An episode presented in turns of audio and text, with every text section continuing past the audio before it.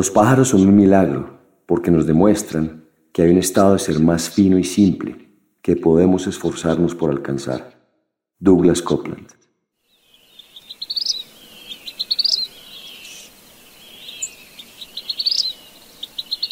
El pájaro que estamos escuchando es el mosquero cardenalito, una especie hermosa y colorida que sorprende por su increíble agilidad al momento de cazar pequeños insectos. Aunque su plumaje rojo vibrante no pasa desapercibido en ninguna parte del continente, se destaca especialmente en Ensenada, una ciudad costera de Baja California, México. Si comparamos Ensenada con otros lugares de México y América, las aves que habitan esa ciudad no son tan coloridas. Por ese motivo, el mosquero cardenalito es excepcional y asombroso. Aquí en Ensenada son como más cafecitas, grisecitas, colores más neutrales. Ella es Liliana Ortiz, una de las cuatro fundadoras de Mujeres en Parvada, un grupo de amigas que desde hace dos años se dedican a la observación de aves en Ensenada. Ensenada, para ubicarnos mejor, es una ciudad portuaria. Tiene leves montañas frente a la playa. Está rodeada por el Océano Pacífico y el Mar de Cortés. Es una ciudad para amantes de la naturaleza y de deportes al aire libre. Allí, Liliana y sus amigas crearon este grupo. Parvada se les llama a los grupos de aves que vuelan, descansan o se alimentan juntas. Aunque es usual que estén compuestas por individuos de la misma especie, tampoco es extraño encontrar en una misma parvada aves diferentes. Este comportamiento colectivo no solo les asegura protección contra depredadores, sino también facilita la búsqueda de alimentos y el intercambio de información. Las aves, contrario a lo que se cree popularmente, son animales muy inteligentes y con un gran sentido de apoyo mutuo. Y esa fue justamente la motivación que encontraron las mujeres en Parvada para reunirse. Hallar en sus amigas apoyo, conocimiento y nuevas experiencias girando alrededor de las aves en Ensenada. Pero también, a medida que construían ese conocimiento, las motivó invitar a más personas a conocer el maravilloso mundo de estos animales que desde el nacimiento de la civilización han fascinado a los seres humanos. Aquí nuevamente Liliana sabes que estás sembrando esa semillita en esa persona y que después a lo mejor esa persona va a replicar ese conocimiento hacia su entorno y pues al final de cuentas esa es la idea, ¿no? Es sembrar este amor por las aves, este conocimiento y pues que más personas vayan conociendo. Por eso para nosotros es muy importante la ciencia ciudadana. Sembrar ciencia ciudadana no solo es una forma de construir conocimiento alrededor de animales o plantas, sino un camino para restaurar la relación entre los seres humanos y la tierra. En este episodio contaremos la historia de la parvada de mujeres que está transformando la mirada de los habitantes de Ensenada y repasaremos las lecciones que podemos aprender de su experiencia. Mi nombre es Nicolás Ibargüen, soy periodista ambientalista y amante de la naturaleza, pero sobre todo soy alguien que está convencido de que debemos cambiar la relación que tenemos con la tierra.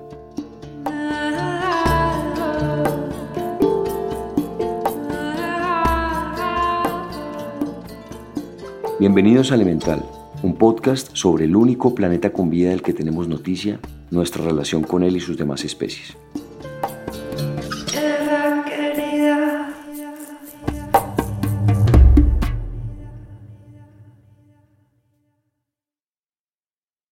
Aunque no siempre sean de la misma especie, las aves que forman bandadas actúan en conjunto.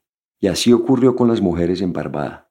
Sus orígenes y ocupaciones son distintos.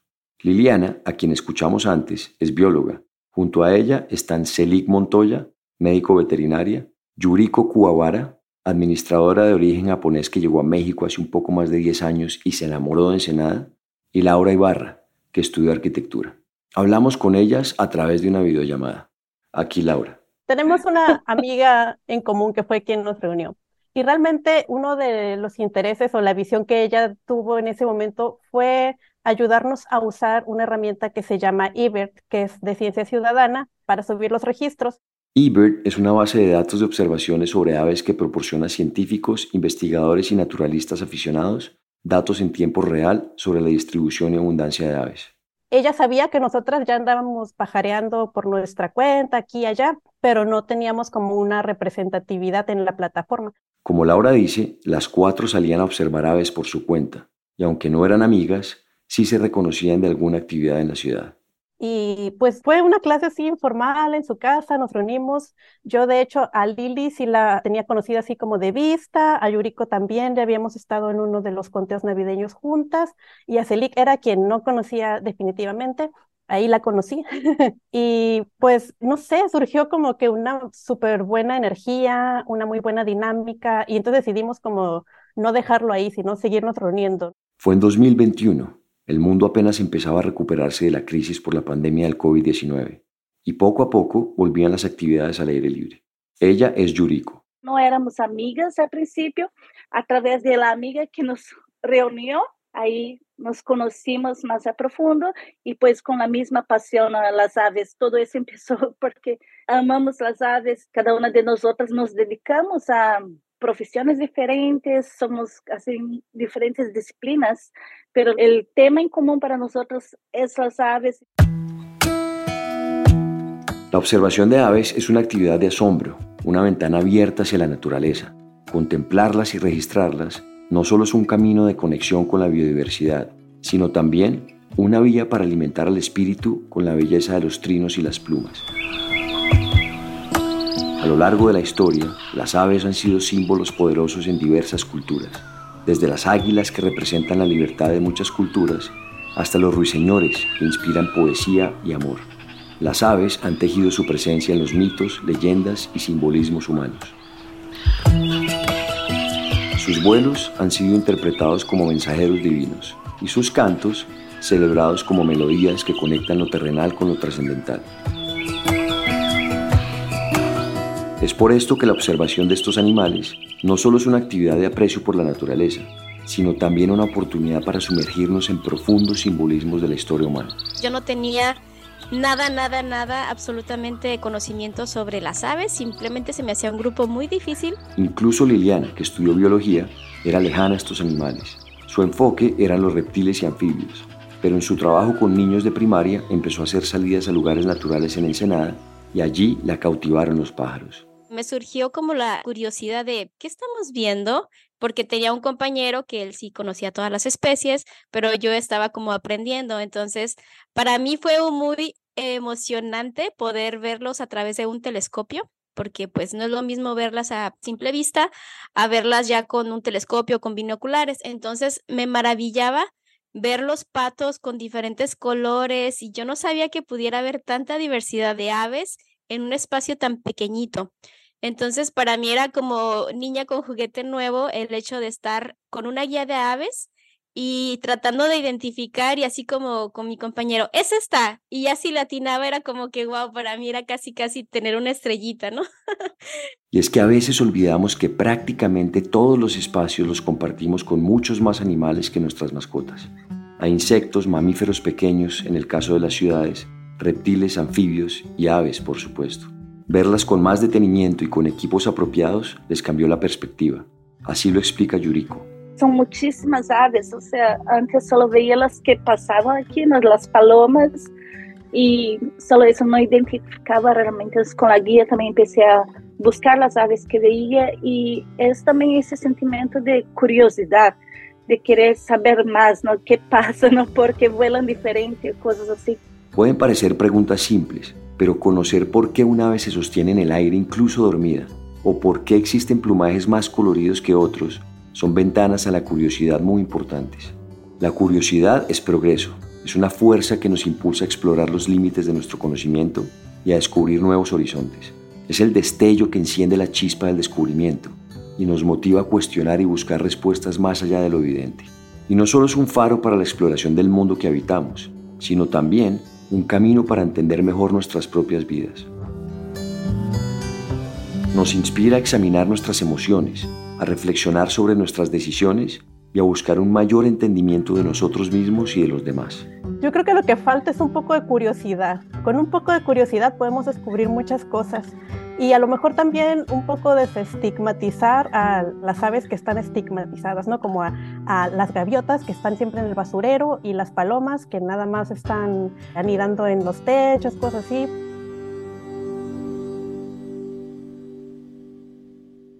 Quizás en algún momento hemos escuchado que las palomas son ratas con alas, o que aves como el urutaú son en realidad brujas, que toman forma de animal. México, como Colombia, y prácticamente todos los países tienen tradiciones y conocimientos populares que estigmatizan a especies. No solo ocurre con las aves, pero quizás pocos animales resultan tan afectados, a veces hasta el punto de la extinción, como estos. Por ese motivo, uno de los pilares de Mujeres en es la ciencia ciudadana. La ciencia ciudadana pues es una actividad en la cual se busca involucrar a la comunidad, no precisamente personas que tengan formación científica, sino personas que tengan ganas de conocer, curiosidad por conocer su entorno, ya sea plantas, animales. Es decir, involucrar a personas como Yuriko, Laura y muchas otras, que a pesar de no tener formación científica, sí les apasiona la observación y estudio de especies. La ciencia ciudadana para nosotros realmente es como motivar o más bien dar a conocer nuestro gusto, nuestro amor por las aves a la gente que pues de aquí de nuestra misma comunidad. Y pues esto nos permite también el hecho de que la gente se involucre o quiera conocer un poquito sobre las aves que tenemos aquí en Ensenada. Al mismo tiempo también las motivamos a que cuiden su entorno. A medida que cultivamos una mayor conciencia y sensibilidad hacia el cuidado de los animales, no solo fortalecemos nuestro vínculo con la naturaleza, sino que también desempeñamos un papel esencial en la preservación y equilibrio de los ecosistemas. Al entender que cada especie desempeña un papel crucial en su ecosistema, desde los polinizadores hasta los depredadores, reconocemos la interconexión fundamental entre todas las formas de vida. Y en lo relativo a la separación entre seres humanos a lo largo de la historia, las mujeres han enfrentado numerosos obstáculos para participar plenamente en la ciencia. Durante gran parte de los siglos pasados, las oportunidades educativas para las mujeres eran limitadas, con acceso restringido a instituciones académicas y a menudo desalentándolas de perseguir carreras científicas. A pesar de la notable inteligencia y contribuciones de mujeres como Hipatía de Alejandría en la antigüedad o Marie Curie en el siglo XX, la discriminación de género persistió y las mujeres a menudo se han visto excluidas de círculos académicos y de investigación. Si hablamos de las aves, por ejemplo, la historia de Elizabeth Kerr es asombrosa. Mientras investigaban para una expedición, un equipo de científicas colombianas encontró información sobre la señora Kerr, una norteamericana que a principios del siglo XX recurrió el Valle de Magdalena y el Chocó en busca de la bifauna colombiana. Kerr, esta exploradora considerada la primera ornitóloga en Colombia, estuvo en este país entre los años de 1906 y 1912.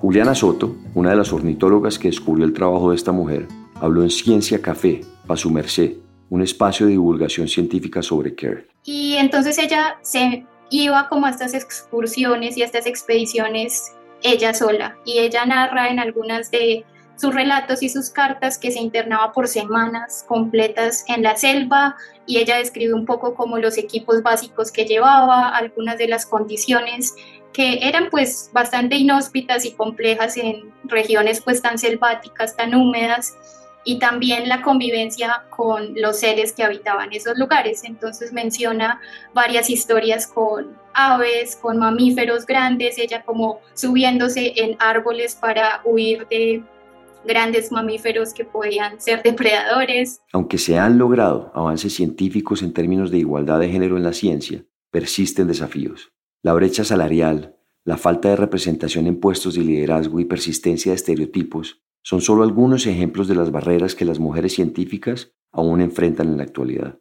Por eso son claves agrupaciones como Mujeres en Parvada, que no solo contribuyen al conocimiento desde la observación, sino que acercan la ciencia al público.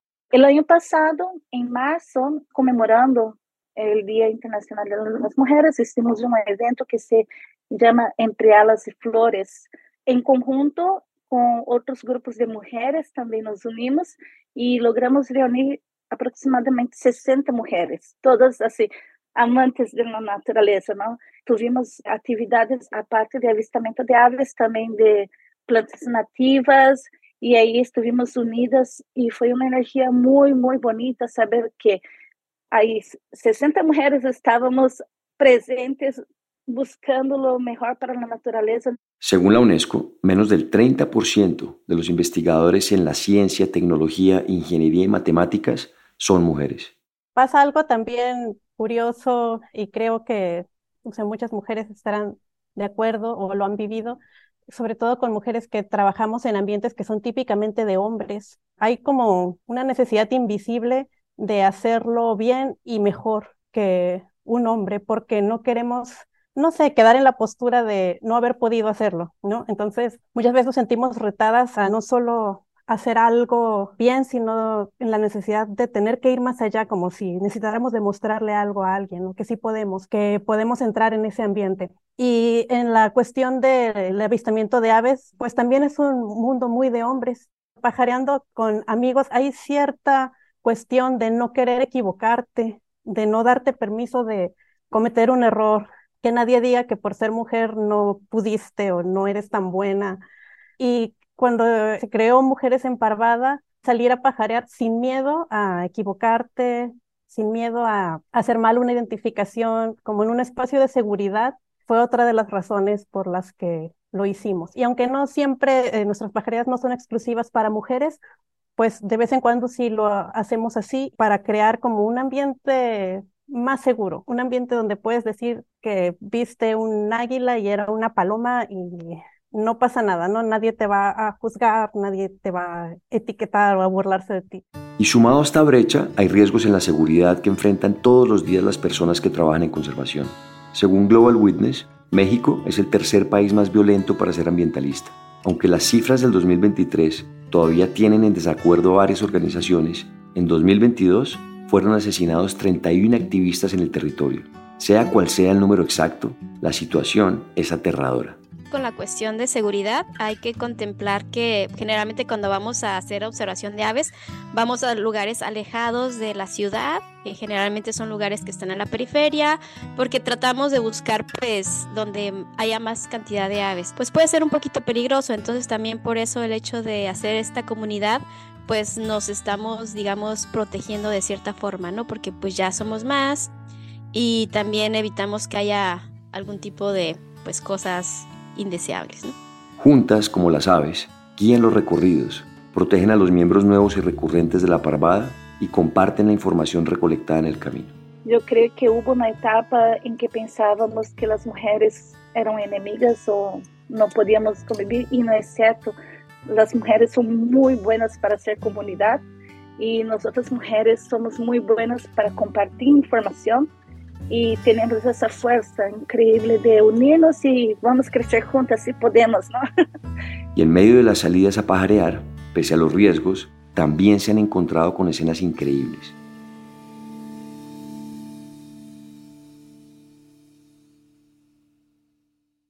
Los lugares que hemos estado yendo son aquí en la ciudad de Ensenada, son lugares cercanos Muchas veces los podemos elegir dependiendo de la estación también, por el tipo de aves que podamos llegar a ver en ese lugar. Otras veces también la facilidad de llegar al lugar. Ensenada, como antes lo mencionamos, está en la península de Baja California. Liliana nos cuenta sobre las características de su ecosistema. El clima aquí es particular porque, bueno, como les menciono, es un clima mediterráneo y que es característico de inviernos fríos y lluviosos, bueno, lluviosos entre comillas porque pues las lluvias no son tan abundantes y veranos cálidos y secos. El tipo de vegetación en Ensenada no es similar al del resto de México. Predomina el matorral costero, un tipo de vegetación adaptado a las condiciones climáticas del ecosistema. A pesar de todo eso, pues realmente tenemos una gran diversidad biológica, tanto de plantas como animales, vertebrados e invertebrados, y eso es también lo que lo hace tan rico e importante para muchas de las aves migratorias que pues estamos dentro del corredor del Pacífico. Y pues aquí encuentran las condiciones ideales para pasar una temporada de invierno. A medida que los días se acortan y las temperaturas descienden en sus hábitats de reproducción en el norte, aves como gansos, patos, halcones y muchas otras emprenden extensos viajes hacia el sur en busca de climas más cálidos y recursos abundantes. Por eso tener especies nativas y migratorias en Ensenada hace especiales las salidas a pajarear. Usamos nuestros vehículos personales para la convocatoria, cuánta gente necesita, ¿no? Que la llevemos, o si requiere un poquito más de logística para poder, pues, ofrecer que todos vayamos seguros y lleguemos juntos, ¿no? Y bueno, intentamos hacer como este pequeño ejercicio de integración, a ver si alguien jamás ha ido a una salida, pues se le explica un poco más, prestar binoculares, agregarlos, etc. Y empezamos el recorrido. No cobran ninguna tarifa por asistir a estas salidas. Ellas mismas reúnen los fondos para financiar estos eventos que hacen mensualmente. no queremos cobrar a las personas porque también queremos como dar ese servicio a la comunidad, por decir así, para que también la gente pues conozca, ¿no? De digamos que sea de fácil acceso. Y bueno, en su defecto, como no tenemos un costo, y pues lo estamos, digamos, ahorita financiando con nuestro dinero. Lo que sí estamos haciendo, pues estamos llevando a cabo este tipo de merch. Este es nuestro tercer año que hacemos nuestro calendario. Entonces, pues lo vendemos para generar un poquito de fondos y pues realmente ese recurso que generamos, pues es básicamente para adquirir más equipo queremos comprar un telescopio porque hay veces que sí se requiere. Entonces estamos así como haciendo un ahorrito para poder comprar más binoculares y pues no depender de otras organizaciones. Esa filosofía también les ha permitido ampliar la parvada y crear una red que además de tener amantes de las aves, tiene amigas con las que comparten sus vivencias y recuerdos impresionantes como este que nos cuenta Laura. Hay una salida que creo que todas recordamos con mucho cariño, que fue de hecho una salida en conmemoración al Día de la Mujer y el día estaba entre lluvioso, nublado pues vimos las aves típicas de la lagunita hasta que nos empezó a llover. Y pues nos resguardamos, o sea, no hay donde resguardarse realmente, ¿no? Nos acercamos un poco a los arbustos y como que nos pusimos así como los pajaritos, así todos juntas. y entonces, pues como nadie se fue, cuando terminó de llover, todavía nos subimos a la duna para ver otras aves, ¿no? Desde arriba, el atardecer se puso así como precioso, ¿no? el solecito se colaba así entre las nubes. Y fue cuando vimos una persecución de un halcón peregrino. El halcón peregrino es uno de los cazadores más impresionantes y veloces del planeta.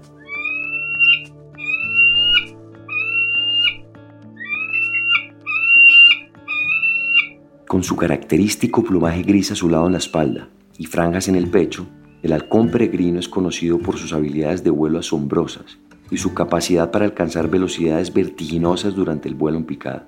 Primero vimos que todos los patos como que se alzaron, ¿no? Como que todos estaban, ¿qué está pasando? Como una alerta así general en todas las aves y después el peregrino atrás de un ave que en ese momento no identificamos, o sea, sabíamos que andaba atrás de un ave playera, pero no sabíamos cuál era, tomamos fotos y ya después pudimos ver que era un falaropo rojo el que estaba persiguiendo, pero en general fue como muy bonito que esa salida éramos puras mujeres, nos llovió poquito, pero nadie se, se, nos rajó y pues al final terminó con un espectáculo ahí en la lagunita de una persecución que puso en alerta a todos. Entonces dijimos, wow, si no hubiéramos estado en ese momento, pues ese registro hubiera pasado desapercibido, no lo hubiéramos podido ver. Igual también la persecución. Al final de cuentas, el falaropo logró escapar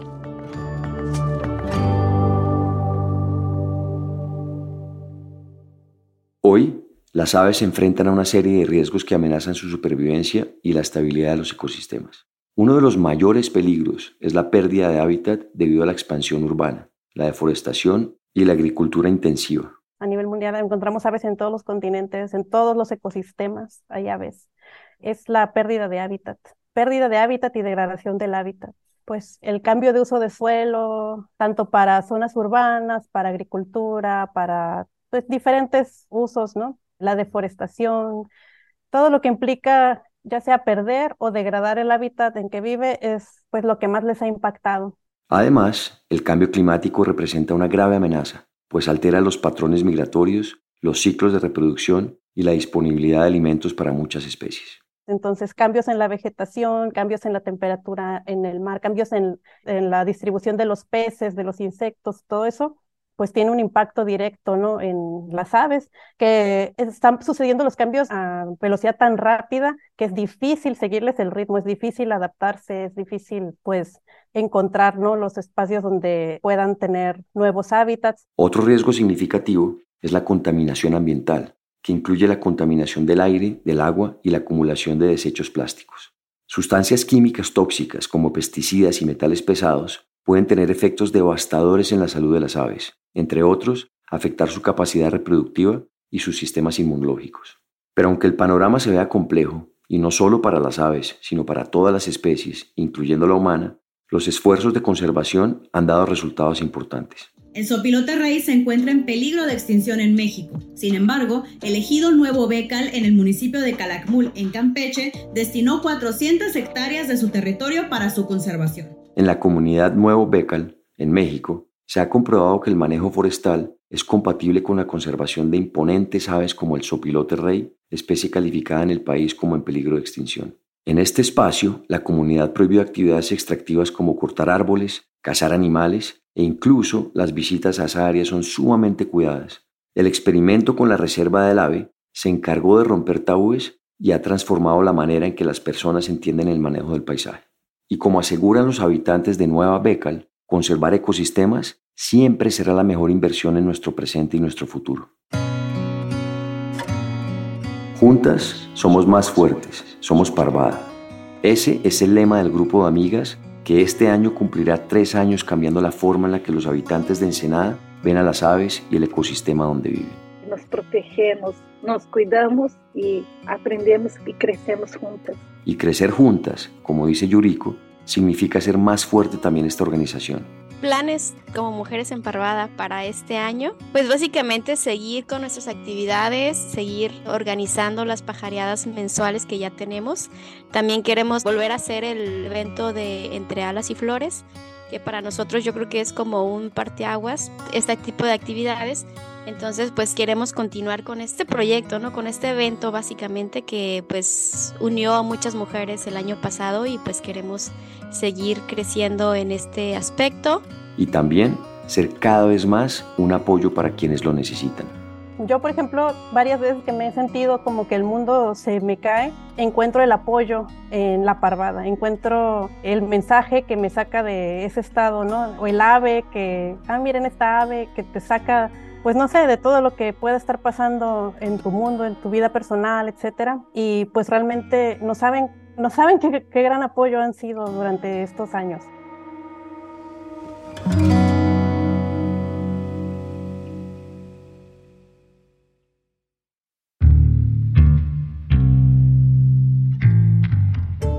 Este episodio es una coproducción del equipo de la no ficción de Excel Content Studios y de Nicolás Ibarwen. El guion fue escrito por Juan Camilo Hernández Meléndez y editado por Miguel Reyes. La producción ejecutiva es de Isaac Lee y Carmen Graterol. Daniel Batista dirige el área de audio en Excel Content Studios. La ilustración de la portada es de Isabela Sotovallejo. La mezcla y el diseño de sonido son de Valentina Fonseca. La canción de introducción y cierre es de Manuela Mejía y el handpan es interpretado por Felipe Ibarwen. Si tienen comentarios o sugerencias, escríbanos a nuestro Instagram, arroba podcast elemental. Y si les gusta este trabajo, ayúdenos a regar la voz. Recomiéndenlo a amigos o familia a quienes les pueda servir o interesar. También no se olviden de darle clic al botón de seguir o follow y a la campanita dentro del show elemental para no perderse ningún capítulo nuevo. Muchas gracias por escucharnos. Nos vemos en el siguiente episodio.